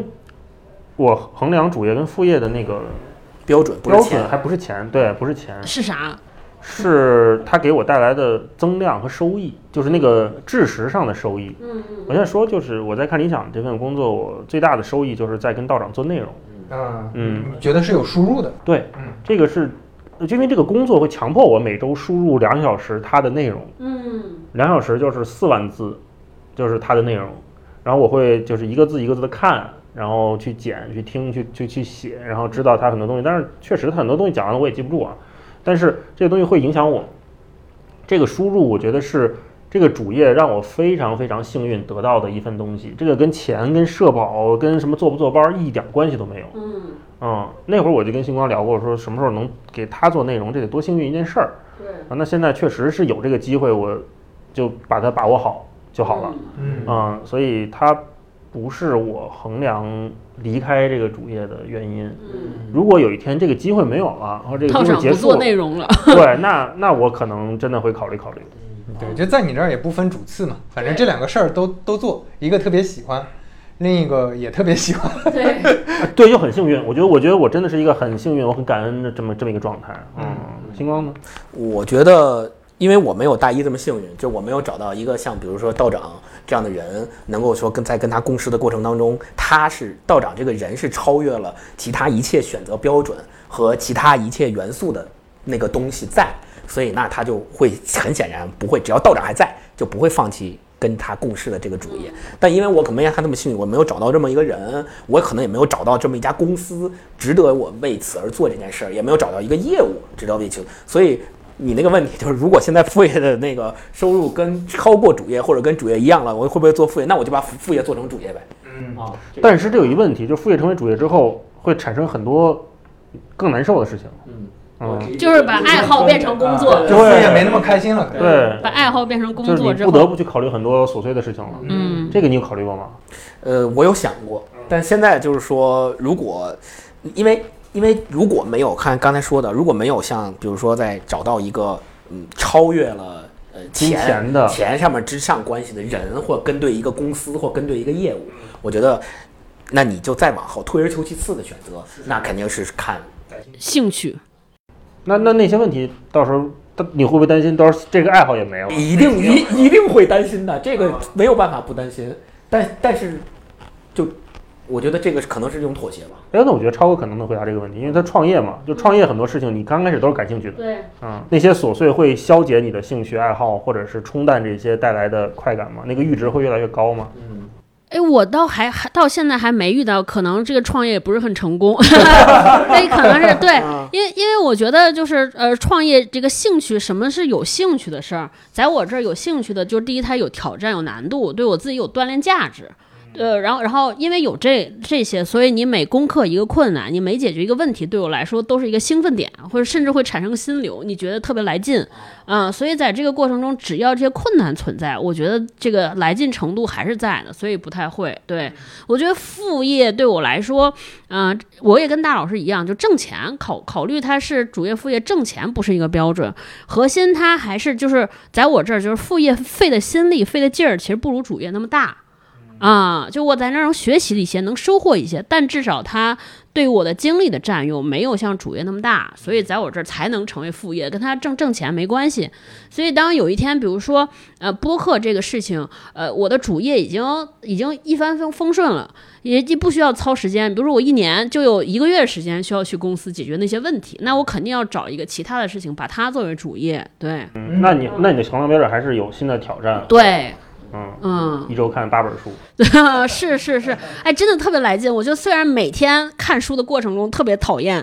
就是特别焦，我说我图啥呢？图啥呢？但是就每次看完之后，就那个快感真的是特别爽。然后尤其一年之后看那个 Kindle 上说你今年看了四十五本书，哇、就感觉完成了人生一个巨大的目标，哇，太来劲了，啊，成就感嗯说。明阅读还是非常开心的一个。是是是，我觉得这就是就是这就叫所谓叫逆什么来着？就逆人性的这些事情啊、不舒服，但是很很爽。嗯，飞哥呢？我觉得跟跟超哥和星光非常像，就我我的呃判断逻辑也是，呃，我跟你们三个都特别像，我的判断逻辑咱们四个就非常像，不然为什么坐在这儿？ 完了，而且现在我们四个长得都越来越像。最帅的还是飞哥，你对对最伤心的是他。 呃，我我我我觉得是这样，就对我来说，首先如果副业收入哪怕哪怕多了，我也会再找一个主业的，因为副业它大大部分还是输出了。是对，嗯而且我不太想把那做内容做成一个做成一个非常大的，你还要考对对虑对商业化，你还要考虑哦很多杂七杂八的。就你，你对它是以还是以表达驱动为主，而不是是的需求驱动为主，听众的需求驱动为主的。对这么一个事儿。对，这是这是第一点。第二点就是我的主业也是在在在找那个，就像刚才星光说的，其实我我一七到一九年我就很幸运在滴滴有于军老师，就我觉得非常非常好的两年。这两年就在团队内大家都是同同类，而且都是在思考产品问题，对都是在呃用同一个体系去研究。去做各种输入，我当时学到了非常多的东西。没错，对，但是后来的这种挑战没有了，就嗯，这个应该叫什么呢？就是它的挑战就不是那种哎，你你要研究怎么解决一些业务问题，而是你知道这些问题该怎么解决，嗯但是你要解决的是自己的心力问题。就 对，你不想干这个事儿，哦，你每天都在拧巴解决的是你调动要自己去调动自己的这个这个这个问题哦，它它是不是不太一样的。对但是但是如果说这个事儿非常有挑战，而且你解决完了，你觉得哦，这个这个事儿对我输入非常大，嗯那那我是非常愿意做这个事儿，哪怕这个事儿的收入再低一些。嗯，对对对，我嗯我是这么判断的。对，刚才飞哥说，我想起翔总之前一句名言，就什么叫一份好的工作？嗯理想中的工作就是在大事上，这个团队有充分的共识，对，在小事上充分相信彼此的专业性。嗯，嗯，这样就是没有内耗，这样的内耗就最低嘛。是对嗯，你看我们仨做播客，就是每次就是想标题的时候，我都不说话， 就因为我知道大老师能解决，你知道吗？一旦就是大老师都解决不了，我觉得大概率我也解决不了。 对，实在不行，我们还可以让其他人帮我们选。对，帮他们投票。对，嗯就这样，其实还挺省心的。嗯，对，这这这要是在阿里你们做个播客，得每个人准备一个实业 PPT。对，这期到底谁来想讲这个 选题？是，讲一下规划，算一下啊。那你们就不想，压根儿不想搞播不客。想那就肯定不做了。是，我觉得我现在在公司做很多播客，我们现在那个部门同时在做七八个播客，嗯，就是因为刚才你说那个 ROI 算不明白，我真的算不明白啊！你有一个知识付费平台，你每年卖多少课，你说能把钱赚回来？嗯那你这赚回来是算成本、算预付还是算什么？对，我然后你真正交付给听众的内容，听众获得的那个感觉，我我很难去体会，因为我不是这个受众。嗯，就是我也听不下去知识付费，那那我就做不出来我好的知识付费，我觉得是这嗯样。对，真但是如是。果说有的人特别 enjoy 这这一套，他觉得我听这个我真的能学到东西，然后我也愿意做这个东西，那太好了。对，那公司需要你这样的人来做这块业务，可能我真的不擅长，我做不了这个，那那我来做播客，那我爱听播客，我知道什么样的播客大家听起来舒服，嗯起码是我听起来舒服。那那那那那我来试试做这块的事儿，嗯，就是真是，就跟我以前我认识好几个做创业做消费品的朋友，互联网的人出来做消费品，一年真的就跟那广告，一年只逛两趟海澜之家，就他都根本不逛街，嗯，他要做消费品，还要引领生活的前沿，消费前沿的趋势，我就特别为他胆战。啊！我说这怎么了解？你都不消费，所有钱都放在那儿搞基金了，嗯，就很难买房搞基金。你让大家买你的产品，我觉得他都不相信这个，你怎么说服别人相信？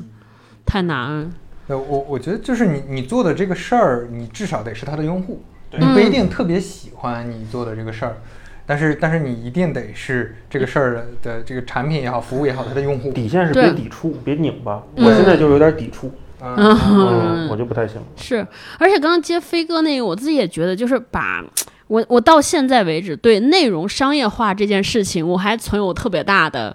呃，就是不确定。我真的觉得就是嗯，就是内容和一旦当你的内容是为了某个商业目的服务，就大到我们知道的最大的内容产业，比如说电影。我们现在很有很少看见说一个电影里边它植入一个产品，植入一段广告，我们觉得非常顺滑，很少有也很少。我说连那么挣钱的那么大的内容产业内内容产业做这种商业化都在找路，对吧？整个中国电影都在找，除了票房之外，还有什么其他的盈利办法？都都都都还没找着特别好的通路。然后那做，比如说短视频也好，什么也好，当你这个内容不是为了纯粹的输出，你还要兼顾商业，兼顾什么？我不能说能不能成功，但至少我觉得做内容本身会很很耗竭，很煎熬。嗯，嗯，有对吧？你又得考虑说客户能不能满意，然后听众听了还不能烦，我自己说了还得好好说，对吧？你挣点小钱还可以，你说你把它变成一个公司主营业务，我真的觉得还挺难的，太耗心力了。嗯，还有一个问题是这样的：如果完全没有生活压力，就比如说给你一个亿，他现在也没有生活压力，但是没有一个亿。对后面个这种压力是完全钱对钱就就就不是事儿全了，部完全不是事儿了嗯。对对对，那你会选择有四个选项，哎，第一个是什么都不干，躺平；第二个选项是只做副业；第三个选项是主业和副业都保留；嗯第四个选项是我都不干了，找新的事儿做。我不是躺平，但是找新的事儿做。哦嗯那我可能保留一个副业找新事儿。嗯，嗯，哎，不对，主业我现在挺好的。道嗯长，道长放对啊放弃道长了吗？对，我那你就还是继续吧。你就应该我可能给还是继续，对，还是继续给道长给道长一九千万，让道长继续做这件事情。我给 他对给道长九千万，跟道长说，咱俩继续干这事儿啊，你要一直干下去。啊呃，我这膨胀，我还投资他呢。 对，我我想过这个，就是如果说，就是那种理想的主业是什么，就特别浪漫的一个想法，就是去环球旅行去，嗯，呃，环球旅行，然后拍拍照片儿，写写稿儿，然后录录播录录播客，客，然后这个比如说这个稿费能支支撑我去旅行，还能让我过得不错，那肯定不是穷游啊。那如果是这样的话，是不是一个就是是一个我目前向往的生活状嗯态？但是这个东西非常需要勇气，嗯，以及你你得真的能放下很多东西。呃，那咱咱们那前同事小贤，他们弄挺好嘛。小贤就我们我们以前得到的一个同事，她跟她薛老兆公丰老师专栏的编辑对，跟她老公，跟她老公现在嗯啊环球旅行去了。没有在在国内，啊在国内自己改造什么房车，租房车，然后发现租房车太贵了，我我买一面包，我改造房车行不行？然后就每天拍短视频什么的，就我就我就看他们也挺好，弄挺好，就很就是很佩服他们，很有勇气的一对儿。然后我又在想，如果说我有一个理想状态，就我我很我很爱拍照嘛。如果说我能走遍，比如先走遍中国的这些废墟，先去给他们拍照，然后去去拿这出些个照书片儿出书倒无所谓，我觉得就是它有一个让我挣钱，让我能运转起来的循环循环的节奏。嗯呃，照片也好，文字也好，然后讲讲这些故事也好，能把它就弄下来，我觉得是一个让我就觉得哇，那我就可以了，我可以干这个事儿，起码能干十年。嗯，是这样，这是我的想法。星光呢？嗯，我如果是飞哥，不一个亿对，如果是飞哥给那选项的话，肯定就是，嗯我觉得是找就是保留副业，然后但同时也会找新的事儿干。嗯就是其实有点像大一老师那个，就是现在这个副业呢，就是跟大家一起录播课，然后阅读就很快乐。然后呢，另外就是我觉得如果完全没有前面是就是资金上的压力的话，那肯定就是我更希望之前在那个毛书记串台那一期，其实问过一个类似的问题，我就特别想做跟跟戏剧、跟舞、跟舞台、跟现场表演有关系的事情。最开始的时候是想说我我做一个剧评家，然后但是呢，剧评家呢，其实呃，就只是说。旁观嘛，看别人演，然后我来我来去看这个事儿，后就是以第三者的角度去看这个事儿。但是我我现在就是，如果完全没有这个压力的话，那我可能想在这上面去做一些创造性的东西。比如呢？我可能比如自己自己排一个剧，哦，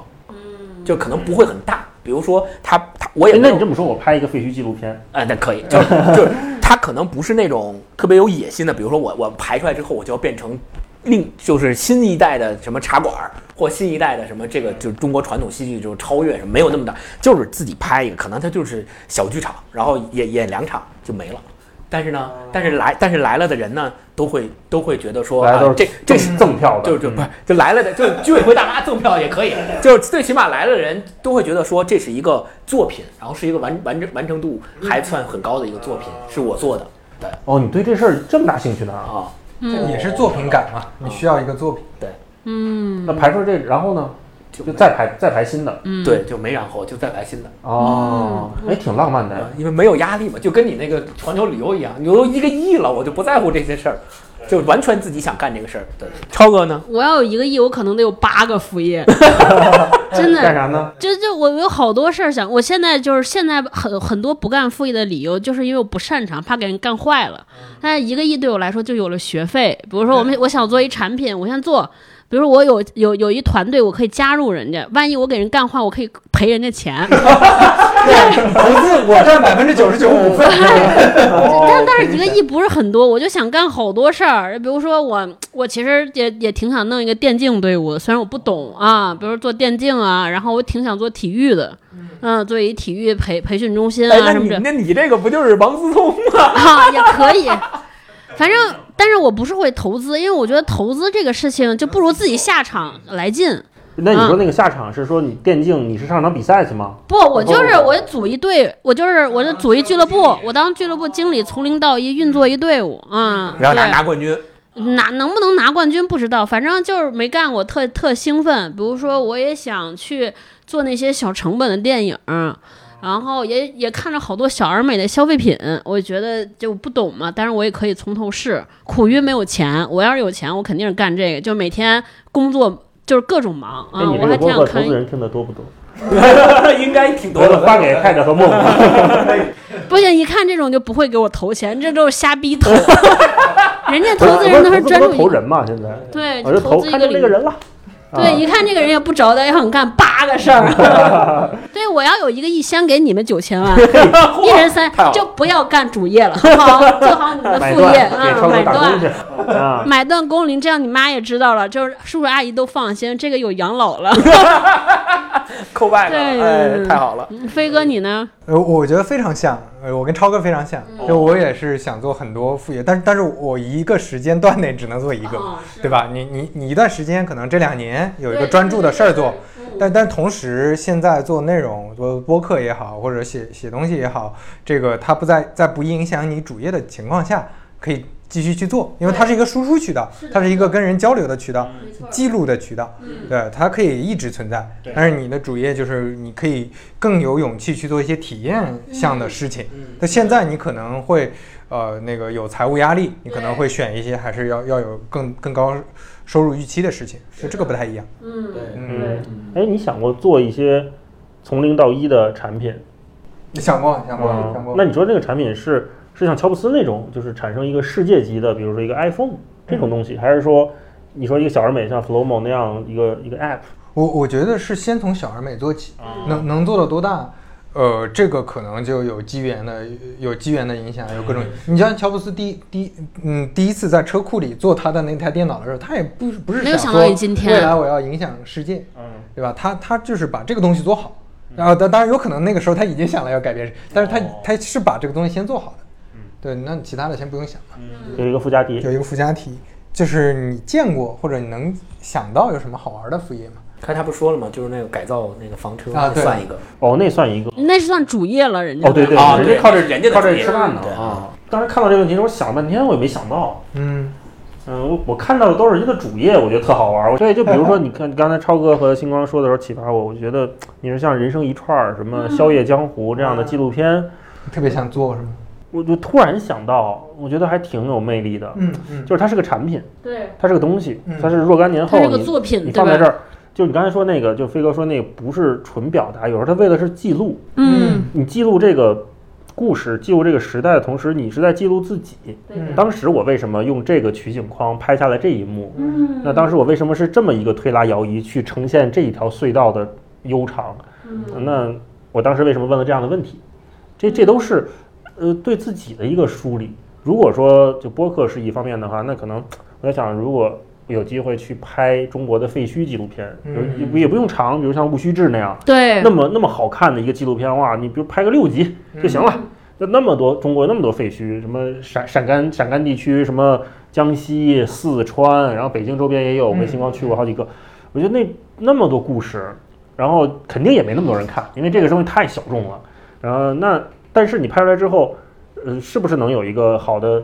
取景、好的那个调色，我不太懂啊。然后好的解说或者没有解说啊，那拍出来的东西一年四季，如果我再过一年再去，或者四季不同的时候我去，看到不同的景色，有大雪覆盖的，有绿荫环绕的。然后有躲保安，我们得藏着的啊，这这这太有魅力嗯了。对，肯定不用长，六做个六集，放在比如说放在 B 站上播，那可能没没什么人看，但是我很开心。嗯对，这可能是一个哎，值得我去投入，比如投入个三年五年，我不知道能不能做成这么一件事儿，嗯，有一个亿，我肯定愿意干这个。还还是回到刚才你上面那个问题，嗯嗯嗯星光呢？嗯，我觉得一个别人我觉得比较好玩的主业吧，可能就是嗯，因为我之前经常去跟着那个出去玩嘛，然后他们有这种兼职领队，他们那种兼职领队就是平时自己有主业，然后副业就是我要带队了，比如我出去五天、七天、八天，如果有国外有国内，然后他就会把任务，我我当然了，他要当领队会有一定门槛嘛，要经过一些考核。我当上领队，我有这个资格之后，他就会相当于发任务发给我，说你今年十一的时候，你带这个队伍去，比如国外。或者去国内，那这行程是什么样的，他会告诉你。你到了当地之后，你要负责你这个团上面这所有人的这个吃吃住。当然，这他提前都有供应商给你做好了，你只要其实你做的任务就是对接的角色。你去说我车在哪儿，今天几点出发，我带我的团的人去玩儿，保证他们这些人囫囫囵带出去，囫囵带回来， 然后保证安全，保证他们的体验。就是在这个过程当中，我觉得这个这个活动，就如果说，比如我本身有一个主业，然后如果我有时间的话，我其实很愿意去把兼职领队这个事儿当做是我的一个副业之哦一，就我愿意带人出去，然后在这个过程当中还可以跟人交流。然后呢，可能遇见不同的形形色色的人，我也不知道我带这个团会有什么样的人来。那我会遇到不同的人，不同行业的人，对吧？他们会有不同的经历、不同的阅历，他们跟他们交流过程中会有不同的学习，会有在这个过程当中，然后并且我还出去玩儿，我还能够出去玩儿，见识这个对吧？壮美河山这个名山大川，然后同时也能跟人有交流，所以这个是我觉得一个特别好的，并且特别好玩儿，我挺向往的一个副业，这个是一个。然后另外，刚刚大老师说的那个提醒我了，其实为什么我们说大老师说他想做一个纪录片儿，即使这个纪录片儿可能没有那么多人看，但是呢，本身这个纪录片儿它是一个作品，对于他来说很有意义，是记录时间也好，还是记录他自己也好。那其实对于我来说，刚才前面说到的，说我想做一个剧，这个剧可能是一个小剧场的剧，也可能没有什么人看。那我就想说，为什么我们觉得这种东西可能对我们来说特别的重要？其实恰恰也就在于说，比如我们作为一个观观众。或作为一个读者，我们在读书或看这些作品的时候，我们往往很多的这种感受，或者是嗯深层次的这种感动，在心里的这种反馈，可能有一部分是无论如何没有办法用语言去表达，也没有办法去跟大家去分享、去说的。就因为没有语言能够形容这种感觉，就像我在看一个特别好的话剧的时候，我拍案叫绝了。你说你为什么觉得这段好？你为什么觉得拍案叫绝这段怎么就好了？你给我说说。可能那个时候就欲说已忘言，就我没有办法说到底怎么好，但是我那个时候就跟他有共鸣，这种共鸣是，就是这种共鸣的时刻是很罕见的，并且我觉得是特别珍贵、特别宝贵的。所以我觉得大老师刚才我们两个说的这个东西，可能恰恰就是特别我们特别想要找到那种共鸣的时刻，哪怕可能没有那么多人有同样的共鸣，但我们有啊，我们 get 了那个是，嗯就有的时候走到一个废墟里面，你就看到哇，那个美丽的无以复加的那种时间在你身上交错的感觉，那个感觉可能只有你真的站在那儿才能感受到，能感受到那个人类文明遗迹被植物接管之后世界的样子。但是，但你你真的就只能说到这儿了，只能到这儿了。表现表达不出来了。嗯啊对，超哥呢？哦，我先说几个我知道的有趣的副业，一个是就主要是这个从事副业的人，我觉得还挺有意思的。一个是我们有一个我有一个羽毛球教练，他平时教羽毛球，他打的其实也一般，也不是什么职业羽毛球运动员，但他就特别会教，他是属于年龄大里边打的还挺好的。然后有一天我去滑雪的时候见着他，他给别人当滑雪教练，哦对，就是就是大概年龄可能比我爸稍微小一点儿啊。我然后我说，哎，你怎么还去滑雪？我说你是练练过的？他没有，他就是他说我这个人就是第一，我的运动天赋比较好，就他学什么都特快。啊，同时，他特别会教别人。他滑雪滑的一般，但大概就是比咱们这些人滑的强。但是他能教好多人，一下就比他滑的还好。我觉得就这这特逗。那很厉害但。他说我也很爱滑雪，我教滑雪就是赚一个我自己的滑雪钱啊哈，我觉得这特好。还有一个有副业的是，是我有一哥们儿。他他自己认定，他说我自己的特别擅长的就是骗老外，就是他他的他的主业就是在这种大的外企里边儿当就是特别高的高管啊，我都不能说他的企业，反正他做这特擅长，他每次去面试都能拿到特别高的职位和薪水。还有他副业是做 VG，我不知道大家有没有听说过这个职业，就是 DJ 是接歌的，VG 是跟站在 DJ 旁边就是打灯光的，就是把那个灯 光就 V 啊啊啊 Vision 就是视觉能做特别好的碎片拼接。然后他买了一堆机器，我认识就是我认识那个糖蒜的那个创始人 Dimon，就是通过他。就是 Dimon 的，就是副业是 DJ 嘛，Dimon 是做 DJ 的，然后他是做 VJ，俩人配合，拿在那儿搓碟，买了一堆东西，然后就因为他那个所有的素材都得先自己做，哦就我们现场氛围，那有一些灯啊，有一些投影上面那些小的那种循环的那些小视频，都是他自己做。你们想想，一个就是在外企的大白领，每天都穿的西服革履，就是四十度都不脱西装那种人，然后半夜晚上到夜店对晚上就是他得先熬夜做片子，这边开完电话电话会，跨国电话会再改。改这剪片子，剪完片子去夜店里边儿在这搓碟去，我觉得特别有意思。嗯，还有一个哥们儿是，呃，他主业应该是哪个杂志的主编，我我忘了他杂志了，我跟他不是那么熟，但我听说他的副业就是晚上做代驾。哦对，晚上做代驾，而且就专门就接那些喝喝喝大酒的。我不知道他这是不是做做人生观察，他就是特别解压。哦还有他经常就能在车上听到有一些好多喝醉酒的人就跟他倾诉哦啊、啊讲故事，哇，他就觉得那那一刹那特别大哥应好该。做一播客，这个好，嗯这哦这可个以好，做个纪录片儿。哎对， 这个好。然后我就特羡慕他。有一阵儿我还说我去干干这个，后来就我这开车技术不行，不认路， 我就放弃了这个想法啊。这个好，这个好，是对，所以就问超哥说这个提醒我说，为什么我们觉得就是出去玩儿，然后见识名山大川，同时跟不同行业、不同的人交流，你会发现，其实那个时那个时候你会发现，生活到底是什么。就往往有时候，比如说我们上了一天班，九九六了，特别卷了，然后自己回来的时候就什么也不想干，什么也不想干。这个时候你打了一辆滴滴，你上车之后碰上一个特别 特别能聊的一个车主，跟你聊一路，说他是怎么怎么样的，他为什么要干滴滴车司机，怎么干的，然后他平时生活家庭是什么样，很多琐事，但是你听得津津有味，你觉是得哇，这才是生活。嗯你会就感觉说，哦，生活就是所谓生活在别处嘛，就是他说的那个这么有意思，为什么这么有意思？就比我自己过的这九九六内卷的生活有意思得多对。所以我觉得这个发现的过程是特别吸引人的啊。嗯，刚才大老师不是一直说他想拍废墟？星光说你是想做剧嘛？我有一段时间有一个冲动，我说我特想拍，我特想干直播，就在我们家旁边有一个二十四小时店，我就在那儿端着直播。因为那个二十四小时店，我们家那个小区前面有一个夜总会，就是那种就是那种不是像钱柜那种夜总会，是那种一进门一排东北大哥，大哥您您来了这种夜总会。还有一些我们小区里边还住了一些夜场一些陪酒的姑娘什么的。所以那个那个早点那个那个店特别奇幻，二十四小时，你就早上去在那儿，有的是吃早点，这种就是我们这上班族九九六在那儿点油条豆浆，然后在一个角落里边，有的人还在那儿点说老板来一个干锅土豆，在那儿摆着一堆啤酒还喝呢，啊哦还有一些是刚刚下班的从那个 KTV 回来的这些陪卖酒的呀，还有这姑娘什么的，我就觉得那里边有好多故事，我就说，哎呀，我要是想，我就拿一我要拿一个手机在这直播，他们每桌都有故事。尤其那种从夜店下班的，有的是吐槽顾客，比如说他接待什么大哥呀这那的，就是故事；还有一些呢，就是有也是在里边宿醉的、抱头痛哭的，我觉得都特别好玩儿啊。 对，飞哥呢，你有啥想法？刚才那个星光说了一个领队嘛，就我我想到一个是，呃，在东南亚有很多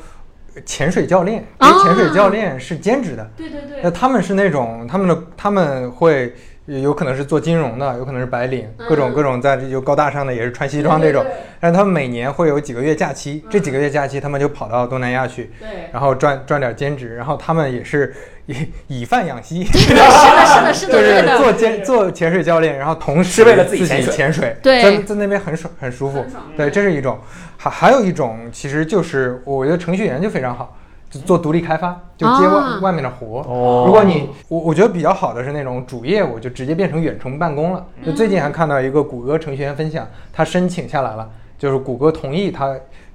终生呃远程远不办去程公办公室，哇，那他就太直爽接了！对啊，他就直接夏威夷、东南亚，对吧？然后就在哪编程不是对编着程大对着大海边城， 对啊，多就好是！远程协作，反正对不是不是问题嘛。那其实这种就很好。还有一种就是可能我我压根儿都没有主业了，我就是兼职接接外包，做做副业，但是我也能补充我的收入。反正我就在各种海岛上写代码，嗯这想想也还不错。是对，这这这是一种，还有一个就比较特殊的， 我之前听说的特别有意思。之前在大厂的时候，因为大厂内推费嗯，都是给的很多的对，就你内推一个 P 八可能给一万六，哦，哦，对，非常高的。内推一个 P 七，呃，可能给个八九千，就差不多这这个这个概念。呃，之前听说有同事一年能赚一百多万，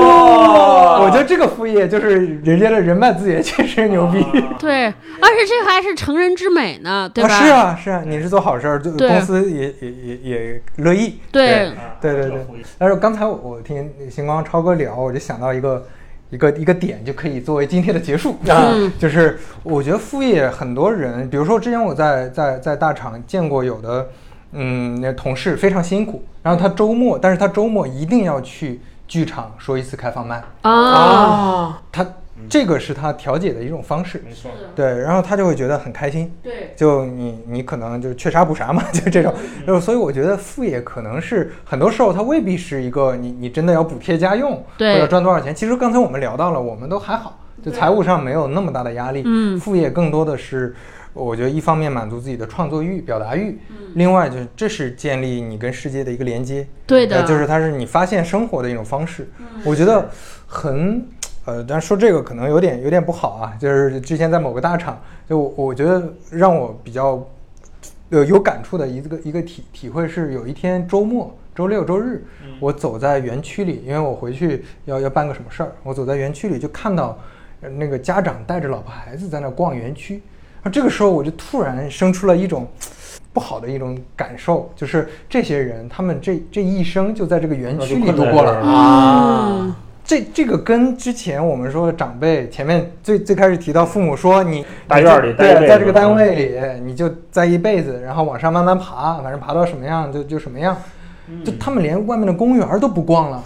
啊，逛的都是园区，吃的是园区，喝的是园区，然后住的是园区。这这，所以所以我感觉还是副业其实是你了解这个社会、没认错认知这个社会的一种一种方式。对你以个人的身份跟这个社会建立一些连接没，错而不是说对对我对就对天天老板分给我的活我怎么做就完了。对，也不是挂着 title 来，不像任务似的去做一份工作。做副业是只身面对世界嘛？那你之前只是你在一个面对公司，面对一个组织，其实你永远是隔着一个组织在跟世界打交道。是，你其实打交道的也不是世界，而是说对面的公司，你的甲方，你的乙方。嗯，但是真正在做一份副业的时候，你才